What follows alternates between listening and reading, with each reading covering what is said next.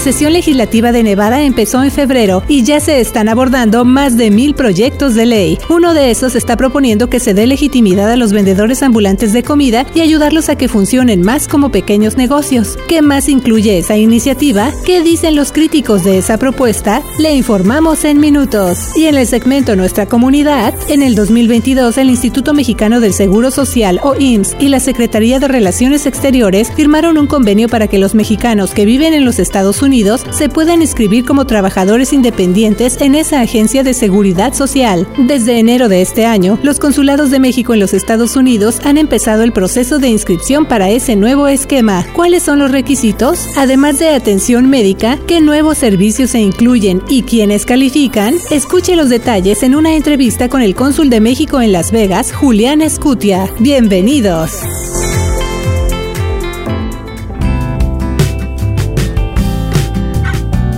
¿Qué tal amigos de Cafecito Nevada? Dicen por allí que las noticias no descansan y yo creo que es cierto, sobre todo en estos días que le hemos estado informando acerca de lo que está pasando en la sesión legislativa que empezó en febrero y termina en junio, entonces se está generando mucha información para todos ustedes, principalmente relacionada con las propuestas de ley que ya se están abordando allá en la legislatura y muchas de ellas están relacionadas con la comunidad hispana del estado de Plata y con temas que sin duda pues podrían tener un efecto en la vida de los nevadenses. Pero esas no son las únicas noticias, también tenemos que hablar de otros asuntos que le están afectando a nuestra comunidad y de todo eso le vamos a informar en este nuevo capítulo de Cafecito Nevada Podcast. Bienvenidos, gracias por acompañarnos. Les saluda Luz Gray, editora asociada con el portal de noticias en internet de Nevada Independent en español y en esta ocasión me acompaña mi colega Janel Calderón. Bienvenidos una vez más, gracias por acompañarnos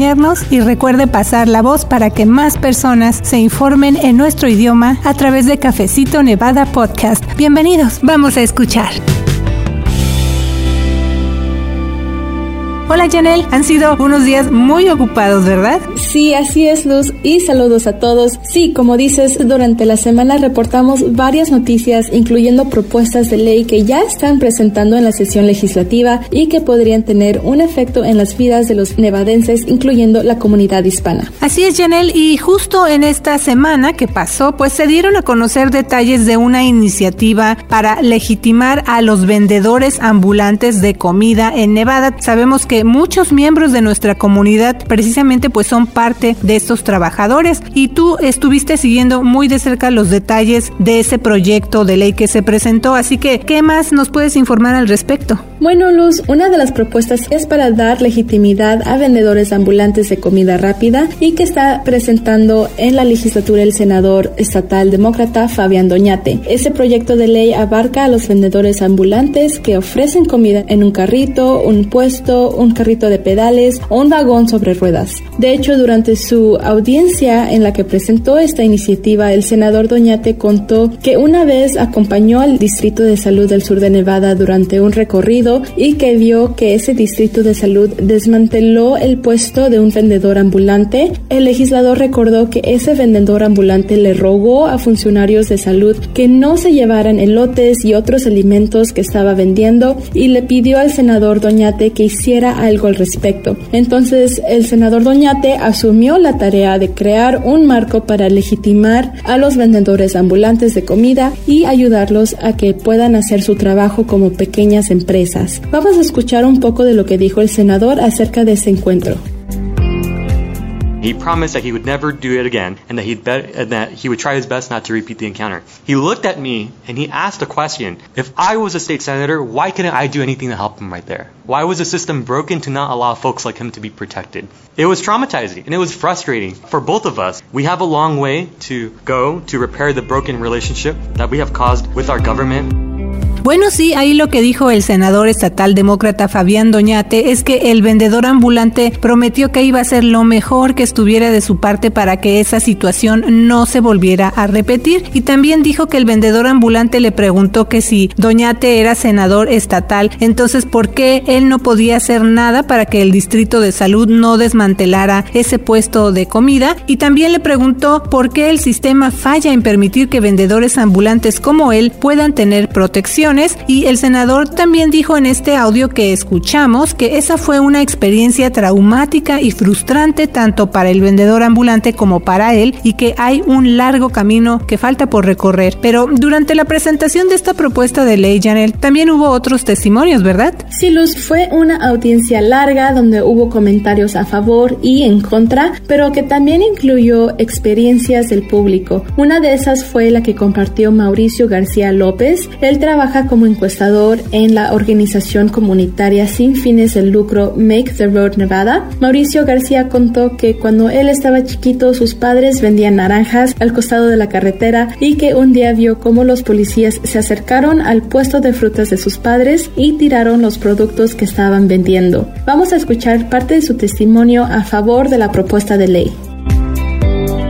Have seen firsthand the unfair treatment towards street vendors. As a son of a former street vendor, I witnessed how my parents faced some horrific uh, experiences and humiliations. All people, regardless of immigration status, deserve to live with dignity and respect. I hope SB 92 passes so that street vendors are not treated like criminals the way my parents were treated for trying to make a living. Sí, ahí lo que dijo Mauricio García es que él ha visto de primera mano el trato injusto a los vendedores ambulantes, incluyendo a sus padres. También dijo que todas las personas, independientemente de su estatus migratorio, merecen vivir con dignidad y respeto y que espera que se apruebe la iniciativa de ley SB 92, de la cual le estamos informando hoy aquí en Cafecito, dijo él, para que los vendedores ambulantes no sean tratados como delincuentes de la forma en que se trató a sus padres por intentar ganarse la vida. Pero además de pedir que se apruebe esta propuesta de ley para dar legitimidad a los vendedores ambulantes de comida en Nevada, otras personas que también estuvieron ahí en esa audiencia y que están a favor de esa iniciativa, pues le dijeron a los legisladores que no solo se trata de una forma de ganarse la vida, sino que también es parte de la cultura latina. Vamos a escuchar lo que dijo Omar Nemoga, quien es empresario, llegó a los Estados Unidos hace tres años desde Colombia y quien también trabaja con Make the Road Nevada. Todos los días salimos a las calles a hablar con la comunidad sobre los problemas que tienen. Muchas personas salen a las calles a ganarse la vida y nosotros solo queremos una regla clara, solo queremos una oportunidad para salir adelante. Y hay un elemento que quiero compartir en mi testimonio que es el elemento cultural. Creo que cuando un elotero sale a la calle a compartir su cultura gastronómica, nos estamos integrando más. Pero, ¿qué más se está incluyendo en este proyecto de ley que busca dar legitimidad a los vendedores ambulantes de comida en Nevada, Janel? Sí, Luz, esta iniciativa busca que haya uniformidad en las regulaciones a nivel estatal para los vendedores ambulantes, incluyendo el requisito de ciertas licencias y permisos. También las entidades locales de salud tendrían que adoptar regulaciones para los vendedores ambulantes que venden comida y también se tendría que establecer el grupo de trabajo sobre la venta segura en las aceras o banquetas. Una enmienda que se hizo a este proyecto agrega que los distritos de salud tienen autoridad para inspeccionar a vendedores ambulantes, establecer estándares y requisitos y crean un programa de certificación educativa. Bueno, Janel, pero también reportaste que así como hubo muchas muestras de apoyo para este proyecto de ley, también hubo cuestionamientos por parte de la senadora estatal republicana Lisa Krasner. Ella dijo que le preocupa la seguridad en el manejo de alimentos y condiciones sanitarias y preguntó que cómo podría saber ella si los vendedores ambulantes de comida están certificados o no o si la comida que ellos venden pues es segura y limpia. Pero cuando se habla de venta y preparación de alimentos al público, los distritos de salud también juegan un papel muy importante, es un papel clave y durante la audiencia en la legislatura en la que se presentó este proyecto de ley, Janel, estuvieron presentes representantes de esas entidades de salud y qué dijeron al respecto de este proyecto. Sí, Luz, de hecho Bradley Mayer, él es cabildero o intercesor a nombre del Distrito de Salud del Sur de Nevada, declaró en posición neutral y dijo que esa agencia va a seguir trabajando con el senador estatal Fabián Doñate sobre el papel del Distrito de Salud para el proyecto de ley. Mayer dijo que el Distrito de Salud del Sur de Nevada no criminaliza el acto de venta ambulante de comida y cuando la autoridad se encuentra con un vendedor sin licencia Se aplican las normas alimentarias y se proporciona información sobre cómo pueden cumplir los vendedores. También agregó que en el proyecto de ley del senador Doñate no hay nada que impida al Distrito de Salud hacer cumplir sus regulaciones alimentarias actuales y en el caso del Distrito de Salud del Condado Washoe también tuvo una posición neutral pero representantes de algunas entidades como el condado Clark, la ciudad de Las Vegas, la ciudad de North Las Vegas, la ciudad de Reno y el Departamento de Policía Metropolitana de Las Vegas argumentaron en oposición. Algunos dijeron que estaban abiertos a hacer algunos cambios al proyecto de ley, pero vamos a ver. La enmienda actual también dice que los funcionarios encargados de hacer cumplir la ley del condado o la ciudad podrían confiscar artículos solo después de que al vendedor ambulante se le dé una advertencia verbal en el idioma que prefiera y con tiempo razonable para reubicarse. Así que hasta el momento, básicamente este proyecto de ley solo ha enfrentado la preocupación de la senadora estatal republicana Lisa Krasner en cuanto a la seguridad de alimentos, mientras los distritos de salud, tanto el sur de Nevada como el de Washoe, tienen una postura neutral. Eso quiere decir que más o menos están a bordo para que funcione este proyecto de ley y la mayoría de las entidades en contra fueron agencias locales que tienen preguntas acerca de cómo funcionarían las regulaciones y también quieren que esto sea un asunto local y no estatal. El senador Doñate dijo que la meta del grupo de trabajo sobre la venta segura en las aceras o banquetas que él está proponiendo es precisamente que haya uniformidad en todo el estado. El senador dijo que hay partes en la ciudad de Las Vegas donde alguien podría cruzar la calle y ya podría estar en el condado Clark no incorporado. Entonces, eso podría generar confusión para saber qué licencia aplica en el caso de que alguien sea vendedor ambulante de comida. Así que hizo énfasis en que su propuesta de ley busca que haya uniformidad en los procesos. Así es, y como tú bien mencionas, Janel, pues vamos a ver qué pasa con esto. Vamos a seguir muy pendientes para saber en qué termina esta propuesta de ley. Recuerde usted que eh, la sesión legislativa estatal comenzó en febrero y termina en junio, así que todavía faltan algunos meses para ver cómo se va desarrollando esta y otras propuestas que se están abordando allá en la capital del estado. Y bueno, como también le mencionamos al principio de Cafecito Nevada, hace poco los consulados de México en los Estados Unidos empezaron un proceso para que los mexicanos que viven en el extranjero se puedan inscribir o afiliar como trabajadores independientes al Instituto Mexicano del Seguro Social que se conoce popularmente como el IMSS. Y ya se había implementado algo similar, yo me acuerdo, hace algún tiempo, pero bajo esta nueva modalidad hay más servicios además de la atención médica y también la oportunidad de que los mexicanos que viajen a ese país se puedan atender allá en el IMSS y además tener acceso a otros servicios, Janel. Así es, Luz, por eso quisimos conocer con más detalles cómo va a funcionar ese nuevo esquema, así que hace poco tuve la oportunidad de conversar con el cónsul de México en Las Vegas, Julián Escutia, para que el público que esté interesado pueda saber más. ¿Qué te parece si escuchamos esta entrevista. Muy bien, Janel, vamos a escuchar más de lo que explicó el cónsul Escutia en esto que es el segmento Nuestra Comunidad.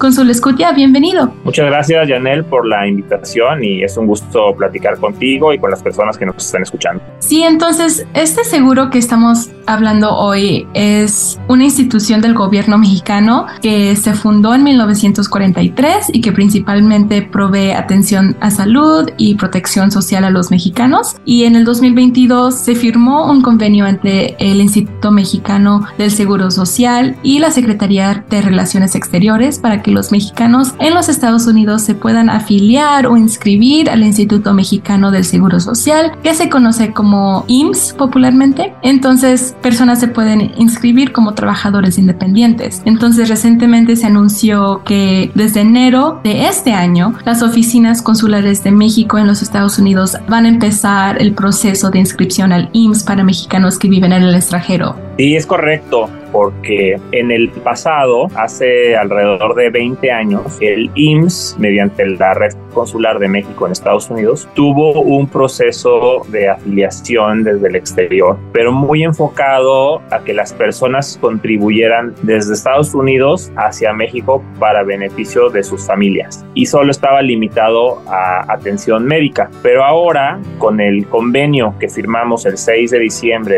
de 2022, el canciller Marcelo Marcelo Ebrard y el director general del IMSS, Zoé Robledo, firmaron este mecanismo por el cual vamos a tener una colaboración mucho más amplia y las personas van a tener eh, acceso a más beneficios. Van a tener servicios para enfermedades y maternidad, para riesgos de trabajo, para guarderías y prestaciones sociales, para incapacidades, para pensión por invalidez o por vida, para fondo para el retiro y además gastos funerarios. Todo esto es en México. Hay que ser muy claros en, en, ese tema. Todos los servicios, todos los derechos, todo lo que el IMSS ofrece es en México para la familia de la persona migrante o para el mismo o misma migrante si se traslada a México a obtener esos beneficios y esos programas. Ese es un punto principal porque mucha gente nos lo pregunta, oiga, ¿y esto es para, para que funcione aquí en Estados Unidos? No, es para México pero lo diferente y lo nuevo es que el IMSS abre el abanico de servicios y programas que tiene para las personas desde el exterior. Lo que tuvimos al inicio de los años 2000 era solo atención médica. Ahora ya cubre todo. Otra cosa importante del IMSS es una institución del gobierno por la cual los empleados o prestadores de servicios de, eh, del sector privado obtienen todos estos beneficios de salud y de atención. En México hay dos grandes instituciones que ofrecen seguridad social. El IMSS, que ofrece eso a los empleados del sector privado, y el ISTE, que ofrece esos servicios para los funcionarios públicos, para las personas que trabajamos en el gobierno. Por ejemplo, yo, yo no estoy afiliado al IMSS porque trabajo para el gobierno de México yo estoy afiliado al ISTE. Entonces, saber que también son esas, esas dos diferencias. Y este servicio se agrega a más de 40 que tenemos en los consulados de México, en Estados Unidos y en todo el mundo, porque esto del IMSS, cualquier persona mexicana en cualquier lugar del mundo se va a poder inscribir. Estamos finalizando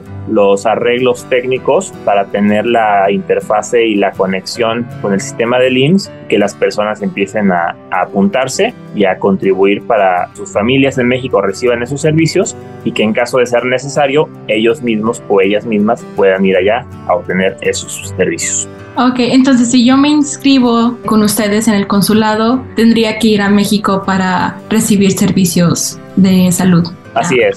Todo es en México. La opción que se abre es que desde aquí contribuyas para tu propio seguro social y el de tu familia. Este programa es para territorio nacional porque el IMSS pues tiene una gran presencia en México, hospitales, clínicas y demás por todos lados en nuestro país, pero en Estados Unidos no. En Estados Unidos tenemos otro programa que es el de ventanillas de salud que se opera con los aliados locales que nos ofrecen servicios gratuitos o de bajo costo para las personas migrantes, pero son dos cosas totalmente diferentes. ¿Quién puede solicitar este programa con el IMSS? Cualquier persona mayor de edad puede obtenerlo. Es solo necesario darse de alta. Muchas personas eh, migrantes ya en México tenían un número de seguridad social, entonces solo es, digamos, como que reactivarlo y usarlo. Y si no, darse de alta. Así es que nosotros vamos a, dar a conocer muy eh, activamente el procedimiento preciso cuando ya esté el, el sistema informático conectado para que todos los interesados hagan su cita, sepan los requisitos y que tengan acceso a esta gran opción.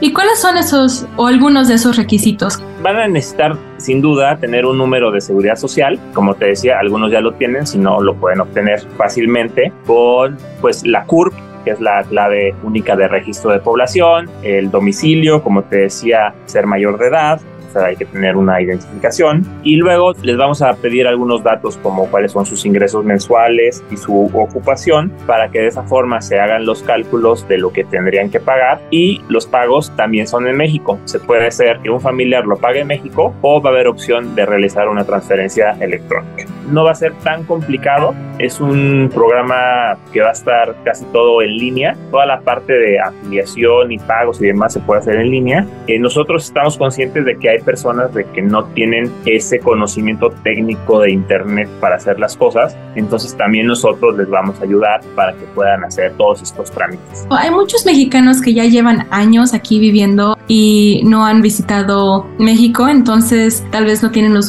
documentos o información actualizada si están interesados en tramitar esta afiliación con el IMSS o por ejemplo el CURP tal vez no tienen esos requisitos todavía. ¿Cómo se puede ayudar si no tienen CURP?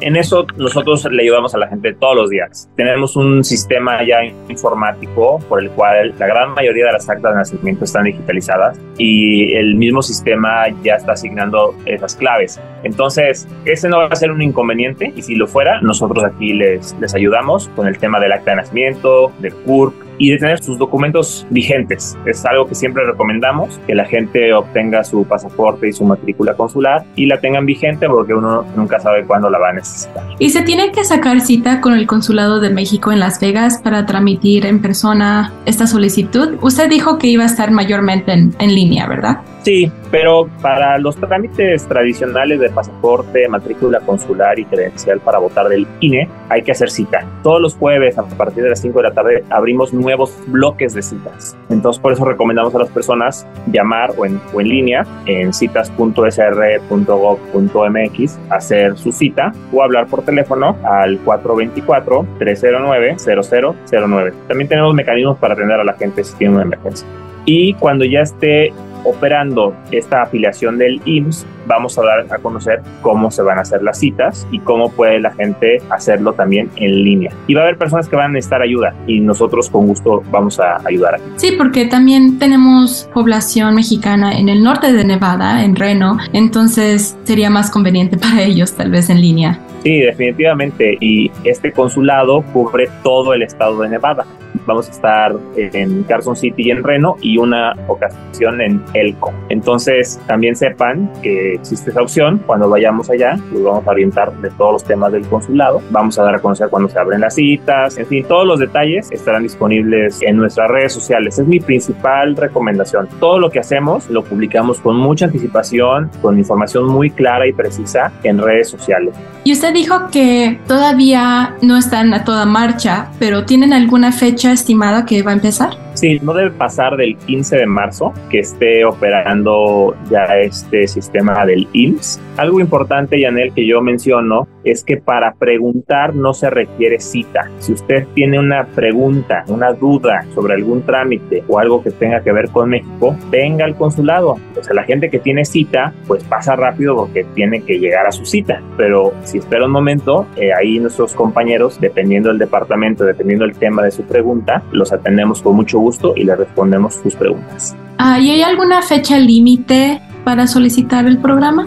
No, es un programa abierto, no tiene fecha límite. O sea, va a partir de que empecemos a tramitar solicitudes y demás, va a seguir. ¿Y cómo pueden saber los interesados cuánto les va a costar? El trámite va a ser gratuito. Lo que sí hay que pagar va a ser las aportaciones al IMSS. Es como el seguro social, es el seguro social. Entonces, esa, esa determinación la va a realizar el IMSS con base en sus ingresos mensuales y anuales en Estado. Y para ustedes, ¿cuál es el objetivo de ofrecer esta inscripción al IMSS para los mexicanos que viven fuera del país? Es fundamental porque amplías la población que está cubierta por la seguridad social. Para el presidente López Obrador es un tema fundamental que los mexicanos y mexicanas tengan acceso no solo a atención médica de calidad, sino a otros servicios de la red de seguridad social del Estado mexicano. Entonces, nosotros reconocemos que el Estado mexicano trasciende las fronteras y también está representado por los 12 millones de mexicanos que viven en Estados Unidos.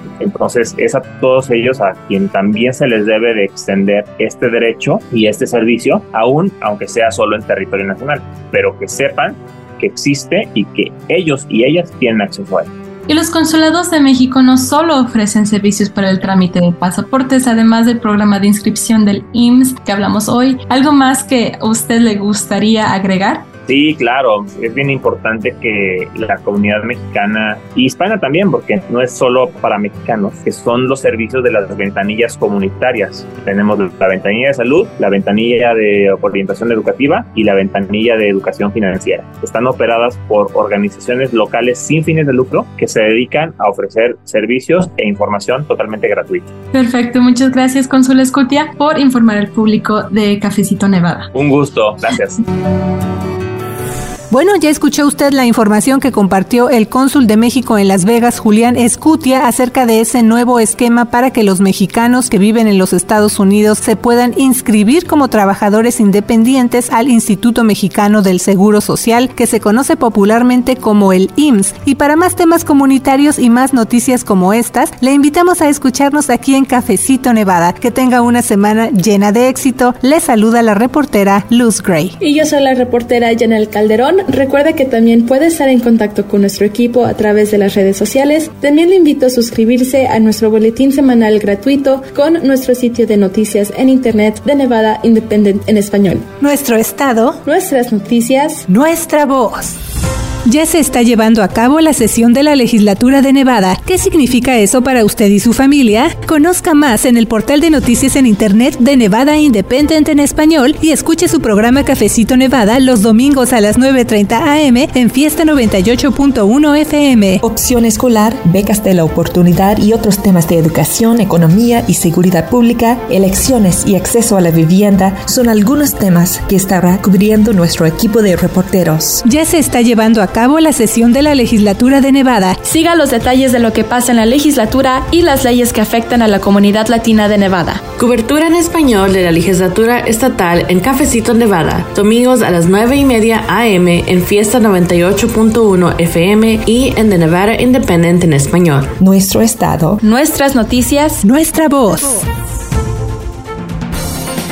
Gracias por escuchar Cafecito Nevada, producido por The Nevada Independent en español. Un sitio de internet no partidista y sin fines de lucro, con periodismo de fondo para nuestra comunidad. The Nevada Independent en español. Nuestro estado, nuestras noticias, nuestra voz.